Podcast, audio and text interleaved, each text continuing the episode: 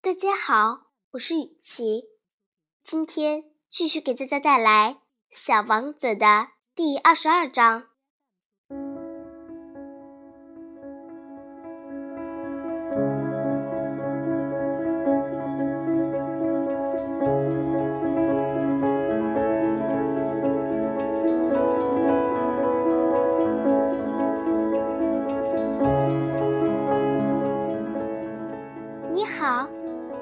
小王子说道。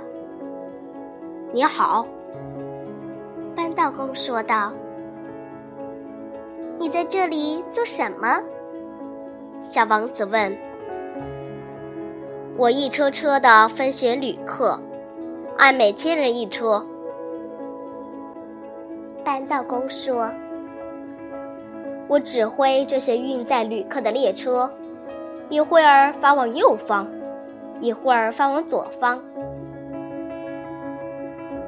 这时，一列灯火通明的快车轰隆轰隆的响着，把扳道房震得晃晃悠悠。他们真忙碌呀，小王子说。他们要寻找什么？开机车的人自己也不知道，扳道工说道。于是，第二列灯火明亮的快车又朝着相反的方向轰隆轰隆地开过去。他们怎么又回来了呢？小王子问道。他们不是原来那些人了，扳道工说。这是一组对开列车。难道人们对待惯了的地方感到厌烦了吗？人们的愿望是无穷无尽的，扳道工说。此时，第三趟灯火明亮的快车又轰轰而过。他们是在追赶第一批旅客吗？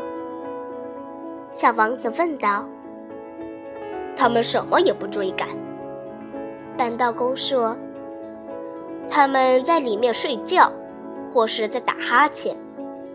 好奇的只有往外看的孩子们而已。只有孩子才是自己心灵的真正主人。”小王子说：“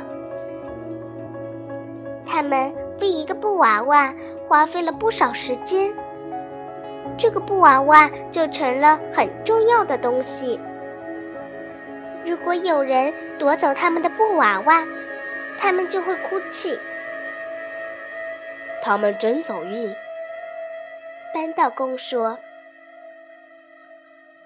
今天的故事就讲到这儿，再见，朋友们。